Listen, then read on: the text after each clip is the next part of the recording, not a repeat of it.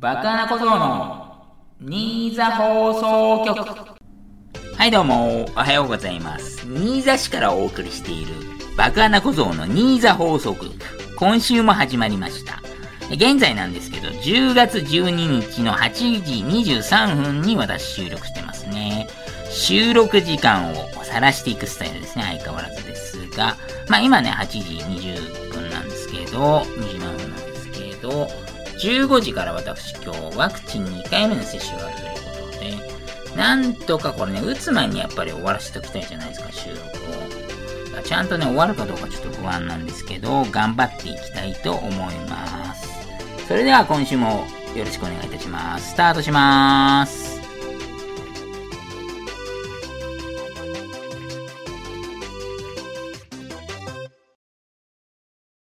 はい、フリートークのコーナーですね。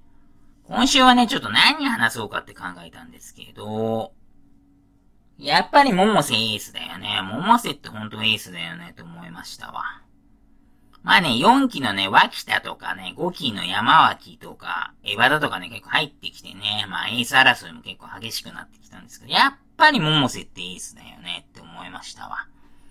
やっぱすごいわ、桃瀬はって思いましたけどね。え？って感じですか？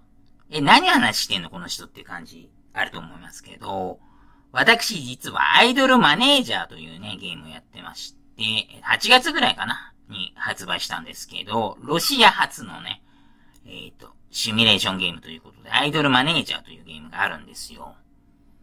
まあ、主人公は、えっ、ー、と、プロデューサーになれまして、プレイヤーは、それでまあ、アイドルグループを育てていくっていうゲームなんですけど、まあ、アイドルマスターっていうゲームもありますけど、それとはちょっと違っていて、アイドル育てるというかね、経営ですかね。経営が、に主眼置かれているのかなというところですかね。マネージャーというね、名前の通りですけれども、私、ね、もともと経営シミュレーション結構好きっていうこともありますので、なんとかマネージャーっていうゲームね、結構よくやってるんですよ、実は。フットボールマネージャーとかね、サッカーの監督になれるゲームですね。あとはプロサイクリングマネージャーとか、えっ、ー、と、自転車チームですね、サイクルロードレースチームの監督になれるようなゲームなんですけどね。そういうのもやっている中でのアイドルマネージャーというところですね。でもちろんね、アイドルも最近好きになってるっていうのもありますが、あくまでね、アイドルを使ってお金を稼ぐっていう観点からのゲームでありますね。で、その中に出てくるね、さっき出てきた名前、誰誰っていうとこあったと思うんですけど、桃瀬さんとかね、一期でね、私の爆坂89っていう私グループでやってるんですけど、そこの一期で撮ったね、エース的存在の桃瀬さんっていう人ね、まあ、ずっと本当支えてきたんですよ。爆坂89を。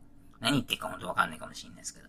で、2期3期って撮ってきてね、まあ、2期3期の中では、ね、残念ながらね、エース級になるような逸材はいなかったんですけど、4期にね、脇田っていうのが入ってきてね、結構これもね、なかなかいい能力持っていて、で、5期のね、山脇エヴァだってこれね、もうダブルエースになれる存在なんでね、今、そ、本当にあれですよ。私の爆坂89を支えているという感じで、まあ、ゲームがね、うまい感じで進んでいるっていうところですね。まあ、そんな感じでございますということでね。で、7期最近撮ったんですけどね、7期。自分で。まあ、7期とか本当はないんですけど、ゲーム上は。自分の中でね、そこはなんか、実践即してというかね、そういう、なんていうの、イメージプレイでやってますけど、7期は本当不作だったんですよね。まあ、こういうこと言っちゃいけないんですけどね。なんて言うんだろう。やっぱパラメーターって見えちゃうんでゲームですから。例えばなんか歌唱力、ボーカル80とか、例えば、キュート度が、えー、っと、60とか、そういうの出ちゃうんですよ、結構。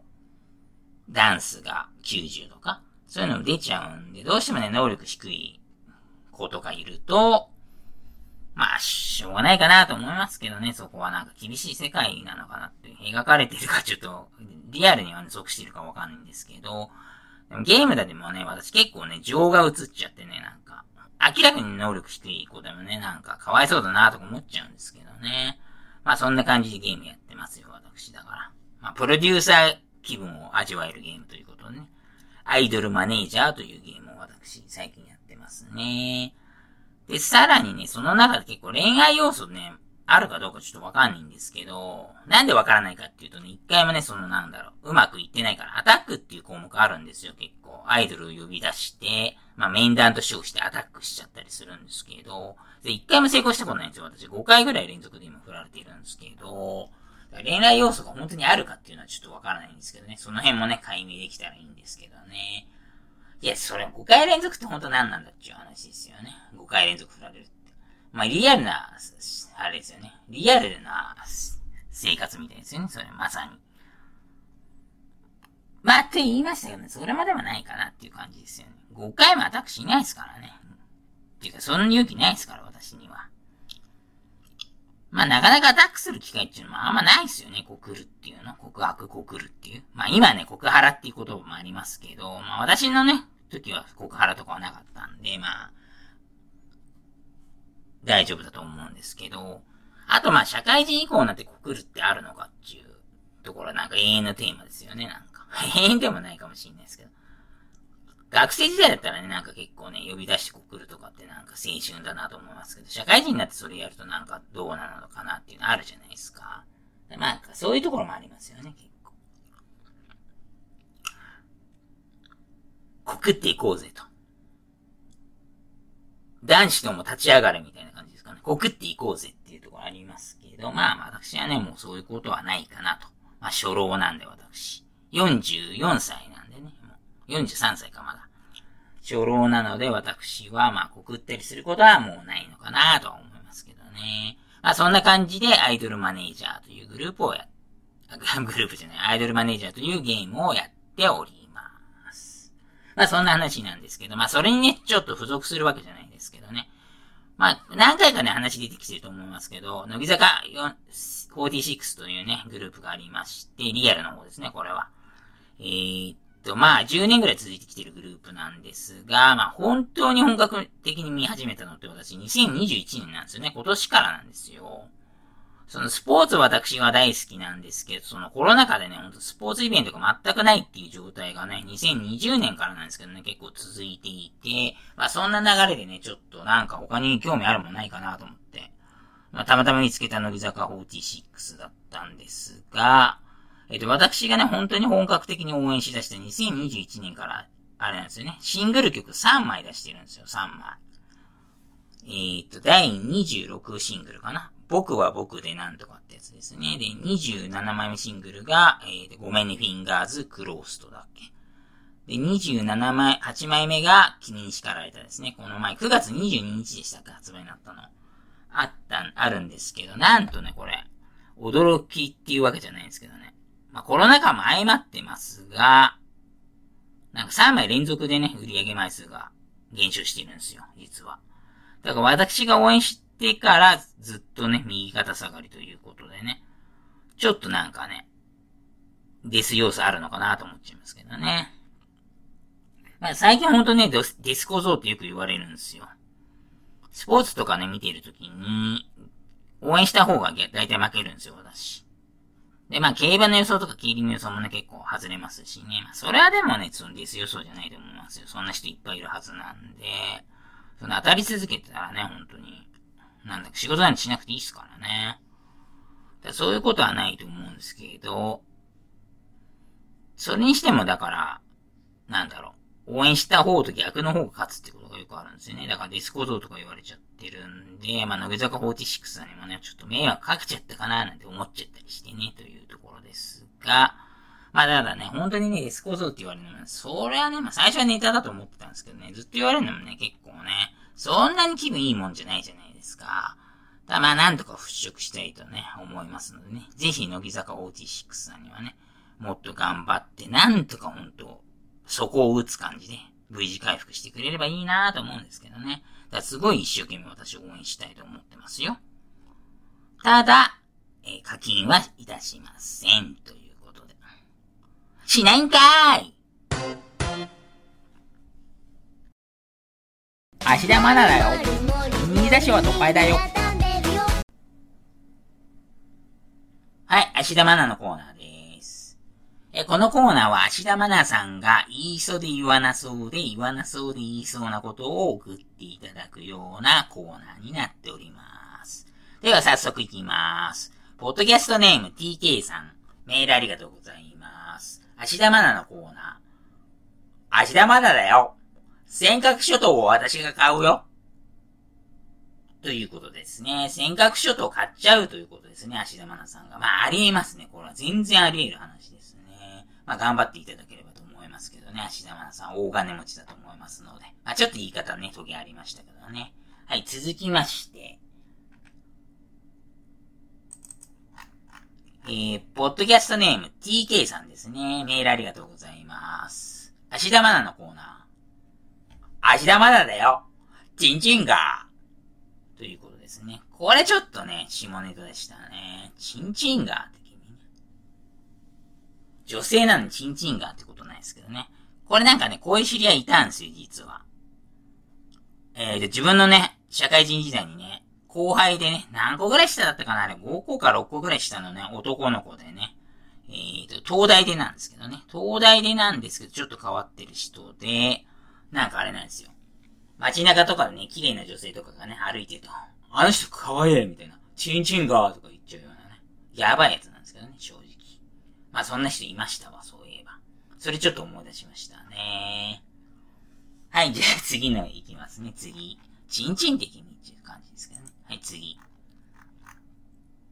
えー、ポッドキャストネーム TK さん、メールありがとうございます。芦田愛菜のコーナーということでね。よし、相撲取ろうあ、間違えちゃった。すいません、今もう一回やり直しますね。芦田愛菜のコーナー。芦田愛菜だよよし、相撲取ろうということで、芦田愛菜言うの忘れちゃいましたね。中盤のコーナー、あれさっきまでやったっけ？ちょっと後で見直して、全部ね、これ全部やり直しての可能性ありますね、もしかしたら。言ったっけ俺？言ったね、大丈夫か。不安になってきちゃったわ。よし、相撲取ろうっていうことでね。これまでだから TK さんね、前言ったけど、知り合いなんですよ、もう。いいよね、こんだけ送ってくれてるってこと言っちゃって。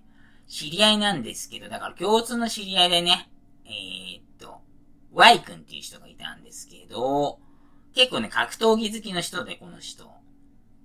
何かしにしね、よし、相撲取るかって言ってくるんですよね。何かに連れて、つけて。いや、でも、そんな相撲好きじゃないと思うんですけどね、あの人。プレイス好きなのはちょっとわかるけど、こんなのあったっけょっとも忘れちゃいましたね。大昔の話なんで。まあいいや。はい、次行きまーす。次。えー、ポッドキャストネーム、ため息ゴリラさんですね。メールありがとうございます。と。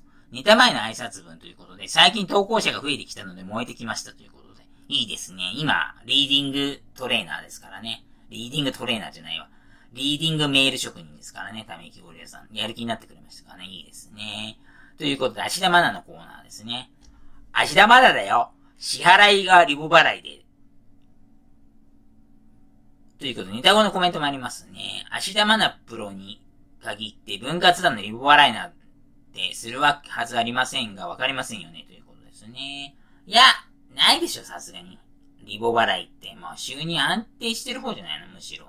まあ浮き沈み激しい業界ではありますけど。だからまあ、うん、ブラックカードであれなんじゃない？ですか、日活払いじゃないですかね。はい。次。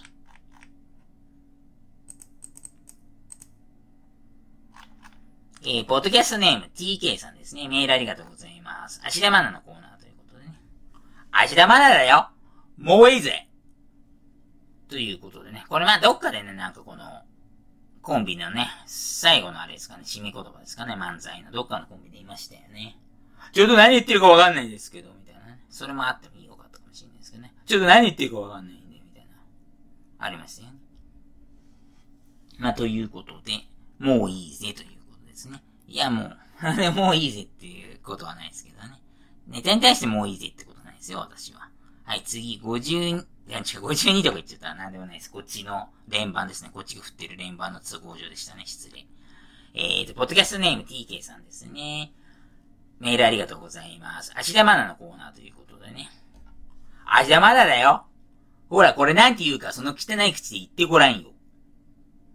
ということですね。これはまあ、女王様になった芦田愛菜さんということでね。まあ、まだ早いでしょ、芦田愛菜さん的には。まあ、って言ってもあれか、もう17歳ぐらいになってんのかな、多分。17か18ぐらいですよね。じゃあ、まあ、あるかもしれないですね、もしかしたら。まあ、古文引き連れてるかもしれないですからね。古文っていうか、まあ、なんていうの？女王様になっている可能性ありますよね、全然。キャンパスライフというか、そのサー、サークル内というか。まあ、全然ありますよね。ということで、はい、次ですね、次。連番言っちゃったよ、間違って。この内部番号とか言っちゃったわ。えー、ポッドキャストネーム、ためきゴリラさんですね。メールありがとうございます。えー、芦田愛菜のコーナー。芦田愛菜だよ。明日暇だよ。ということで、ネタ後のコメントもありましたね。このくっそつまらないダジャレですが、バクさんの手にかかれば面白くしてくれるはずだって。ハードル上げないでください。あ、これダジャレになってんですね。芦田愛菜だよ、明日暇だよ。なるほど、なるほど。うまいんじゃないですか、むしろ。ダジャレっていうよりは。アナグラム的な感じなんじゃないですかね、これ。ダジャレというよりは。どうもありがとうございました。ということで、このコーナーは、えー、と、芦田愛菜さんの、えー、言い袖言わないことをネタにしていただける、いただいて送っていただくコーナーでございます。おっと、あれですかなんかありますね。他にメールが。えーと、ポッドキャストネーム、ため息ゴリラさんですね。ネタ前の挨拶文というか、10月5日の芦田愛菜のコーナーのフォローっていうのが来てますね。ご意見ご感想ですかえっ、ー、と、顔はやめなボディにしなは、3年 B 組金八先生の第1期でスケバン役の山田るい、なにこれ、純、るい子。ちょっと役名わかんない。山田るい子、過去三原純子が、同級生をリンチするときに、リンチってすごいな。自分は手を下さずに、周りに指示するセリフです。ということね。芦田愛菜さんに限ってそんなことは言いませんけどね。ということでね。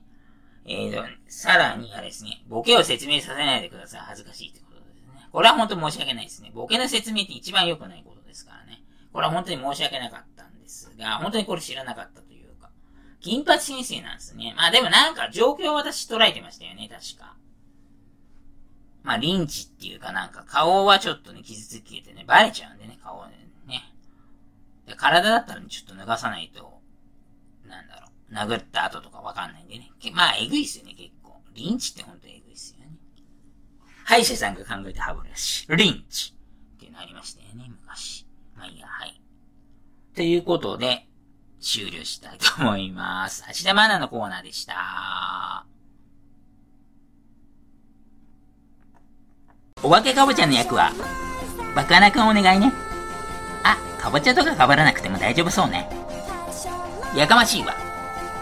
バカな小僧の新座放送局。あるあるのコーナー。はい、あるあるのコーナーですね。このコーナーは何でもいいんであるあるネタを送っていただければというコーナーでございます。では早速、メールの方。えー、ポッドキャストネームゴルゴさんですね。ありがとうございます。勝手に何でもあるあるのコーナーということで、爆破な放送あるある。肝心な時に止まりがちということですね。まあ確かにね、私いろんな放送してるんですけど、いっつもね、肝心なところでね、止まっちゃったりするんですよね。まあね、ちょっとね、うんと、なんて言ったらいいんですかね。まあ、P な放送でありますので、まあ、深くはね、ちょっと突っ込めないんですけれども、まあ、ゲーム放送とかでもね、例えば止まっちゃったりすることもありますから、まあ、それはね、ほんとどうしようもないんですけど、そこはね、私のなんか持ってなさっていう気もしますけどね。まあ、ただあれですよね、 DAZN さんとか楽天 TV さんとかでもね、止まる時もありますから、まあその辺はね、どうしようもしがたいのかなと私は思いますけどね。まあ確かにでも肝心な時私の放送は結構止まりがちな気もします。そうですね。では続きまして、えっ、と、ポッドキャストネームトトさんですね。メールありがとうございます。ネタ前の挨拶ということで、いつも楽しくジャンタマ参加してますということでね。いつもありがとうございます。勝手に何でもあるあるのコーナー。ジャンタマ友人戦、対局後に YouTube を見返すと、バクさんのハイパイの良さとドラの数にビビるということでしたね。ネタ後のコメント、手役作りに必死なあまり、無警戒な自分にいつも反省しきりですということですね。これはジャンタマというね、無料でできる麻雀ゲームがありまして、オンラインでできるんですよ。だからいつもね、リスナーさんと私対戦させていただいてるんですが、えっ、ー、と、私の肺だけね、見えるような感じになってるんですよ。もちろんね、対戦してる人はね、見てない体でやってますけど、だってね、対戦してない方とかがね、いつも見るときにはね、私のハイパイがいいらしいですよ。ハイパイっていうのはね、麻雀用語で、あれなんですよ。はい、配する、配るはいと書いてハイパイですね。配達のはいに、えっ、ー、と、あれですよ。麻雀パイのパイでハイパイというのがあるんですけど、最初に配られるね、手札ですよ。だから手札。が結構いいらしいんですよね、私。まあ自分ではね、正直、まあいいなと思う時もありますけど、まあこんなもんじゃないのと思ってますけどね。まあちょっと運がいい方なのかもしれませんね。私もしかしたらですけどね。ただね、なかなかね、ハイパー良くても私活かしきれないぐらいね、ジャン力、麻雀力はね、そこまで高くないんで、結構私負けてますね、正直。結構負けてます。まあ、麻雀上手くなりたいと思いつつも、結構あれなんですよ。強くなるにはいろんなことやらなきゃいけなくて、いろんな勉強しなきゃいけなくて。そこまではちょっと 元年なんでついていけないっていうところはね、正直ありますけど、まあ、極力ね、えーと、なんだろう、置いてかれないように、皆さんどんどん強くなっていくと思うんで、置いてかれないようにはしたいですよね。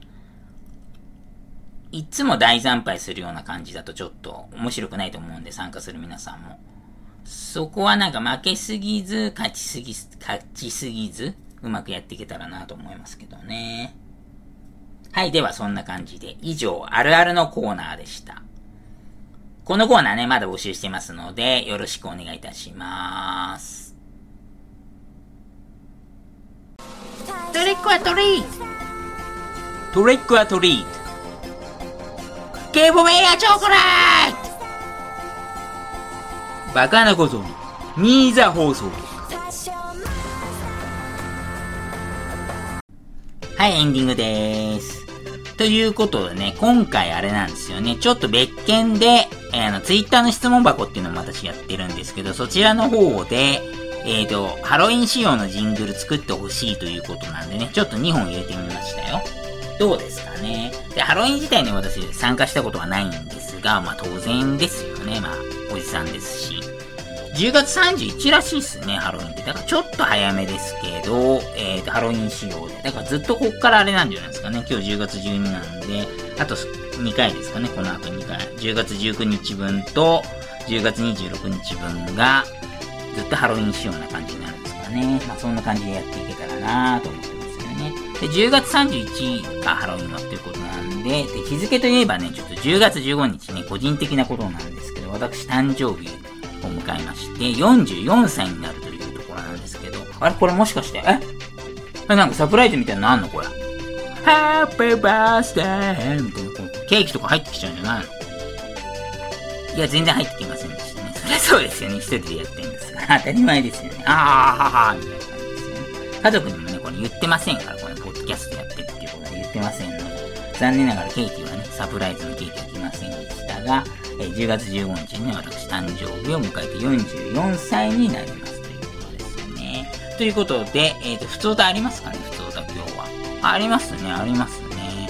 ということで、ポッドキャストネーム、シンバカナさんですね。メールありがとうございます。普通歌のコーナーということでね。バクさんこんにちはということで、バクさんはいつも俺はサッカーあんまり詳しくないからなとおっしゃりますが、かなり詳しいと思いますということですね。ありがとうございます。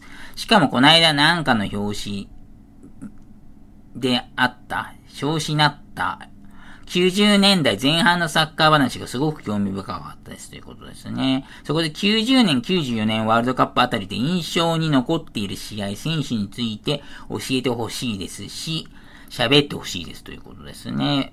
バッチョとロマーリオは有名すぎるので、あえてそれ以外でっていうことでしたか。なるほど、なるほど。そうですか。まあ、パッと思いつくのはね、やっぱ94年のね、アメリカワールドカップですかね。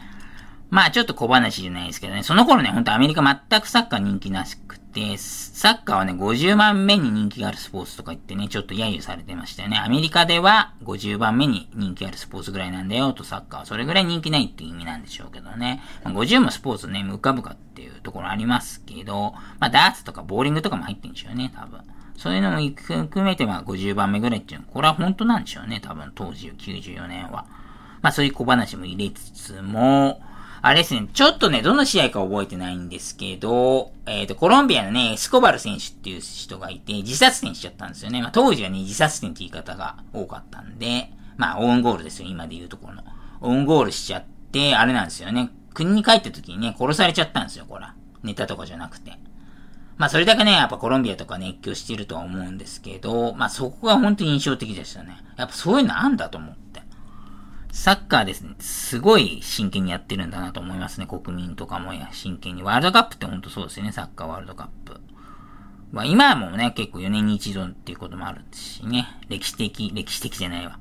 世界的な一大イベントっていうこともありますんで、まあ、ワールドカップやるから戦争一回中断しようぜとかね、そういう年もあったみたいなんで、それぐらいワールドカップっていう比重が高くて、まあそれをね、本当に思い知らされた出来事でしたね。エスコバル選手ですね。ちょっと調べてみてください。ということでね、あの頃のね、ほんとコロンビアってすごい強くて、アスプリージャっていうフォワードがいて、リンコンとかね、あと、バレンシュってやつみたいね。で、バルデラマっていうね、この頭爆発してるような、ドレッドヘアで、ドレッドでアフロみたいなやついたんですよ。バルデラマ選手ね。で、キーパーのね、イギータっていう選手もね、すんごい上がるんですね。今でこそね、ノイヤーとかね、あれですか、ペナルティエリアから出るのはね、当たり前になりましたけどね、当時はね、ほんと衝撃的でしたね、イギータ選手。ゴールキーパーですね。まあ、それ結構ね、タレント揃っててね、ほんと期待されてたらしいんですよ。グループリーグでね、だから、その試合が原因で負けちゃったんですけどね。その、だからエスコバル選手の、えっ、ー、と、オウンゴールで、えっ、ー、と、負けてしまって、コロンビアがね、敗退決定ということで、国に帰った時殺されるっていうことありましたね。まあ、そういうことがちょっと印象に残っておりますね。まあ、こんな感じでいいですかね。ちょっとね、えっ、ー、と、質問というか、質問内容に即したことにはなってなかったかもしれないんですけど、まあ一応サッカーについて語らせていただきました。え、まだあの、ふつおた。ふつおたまだあるよ、なんか。あらあらということでね。おポッドキャストネーム、ため息ゴリラさんですね。メールありがとうございます。バクナくん、はい、元気です。あなたの学校ネタのコーナーということで。ああ、ありましたね。それ送ってくれたんですか。ありがたいですね。え小学校時代の給食は、今みたいなパックではなく瓶でした。当時牛乳瓶のキャップを集めるのが大流行。いろんな種類を集めた、集めて交換したりと、今のトレーディングカードみたいな遊び方してました。未使用のキャップはレアとかね、と。なるほど。わざわざ工場に行って収集するツアーものもいました。次第に瓶からパックに変わって自然と聞いていきましたけどね、ということで。なるほどね。牛乳瓶が給食、まあ、学校給食あるあるですかね。なるほど、なるほどと。ということで、えっ、ー、と、バクさんが小学校の頃に集めてたものは何ですか？ということですか。なるほど、なるほど。まあ、給食というか瓶に関して私の時はまあギリギリあれだったんですかね。パクだ。三角形の私牛乳パックでしたね。だそれをなんか転がして遊んだりしてあれですよね。なんか潰れちゃったりするんだよね。あれ転がして遊んでると。机の上とかで。それすんごい怒られたりしてるやついましたけどね。あくまで私ではないというところなんですが。でも牛乳瓶のね、確かに牛乳の方がね、美味しく感じるっていうのありますよね。銭湯とかでね、たまにありますけど、そこで飲むね、牛乳とか本当に美味しいかなと思いますが、まあ集めていたものということで、金消しですかね、金消し。筋肉マン消しゴムっていうのがありまして、あれなんですよ。筋肉マンっていうね、ゆで卵先生の漫画があるんですけど、それをね、模したというか、なんていうのかな。まあ、フィギュアみたいなもんなんですけど、消しゴムって言いつつもね、ほんと消す能力は全くないようなゴムなんですけど、ゴム人形ですよ、ゴム人形。あるんですよ。超人がね、いろんな超人が集められた、えっ、ー、と、筋肉マン消しゴムというのがありましたね。それを私集めてましたね。えっ、ー、と、なんだろう、海苔の箱？海苔の缶に入れてましたね、海苔の缶に。入れてましたが、いつの間にね、おかんが捨てちゃったっていうのありましたよね。うちのおかん本当にあれなんですよ。まあ話ちょっとずれますけど。すごい断捨離ですね。断捨離好きっていうか。だから PC エンジンとかね、えっー、任天堂64とかね、確かにあんまりやらなくなってたんですけど、ゲーム機とかも普通に捨てましたからね。やってないでしょ？みたいな感じで捨てちゃうんですよね。だそんな感じで、筋肉マン消しゴム捨てられちゃいましたよ。今ね、持ってたらほんとレアとかだったのにね。肌色とかがね、一番レアなんですよね、結構。やっぱ肌の色だから超人とかって。で緑とか赤とかでもいいですけどね、全然。いや、筋肉マン騎士が取っときゃよかった。今だったらもうオークションとかで売れたっしょ、普通に。いや、もったいないわ。取っとくもんすよ、ほんと。いろんなものは。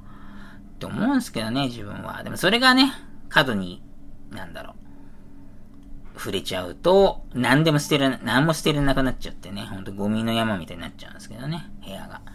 でそのバランスですよね、バランス、本当に。いや、もったいないでしょ、ほんと、金消し取っときゃよかったよね。っていうところですが、お便りありがとうございました。じゃあまあ以上ですかね。えっ、ー、と、ここまでのお相手は爆穴小僧でした。来週もよろしくお願いいたします。それではまたねー。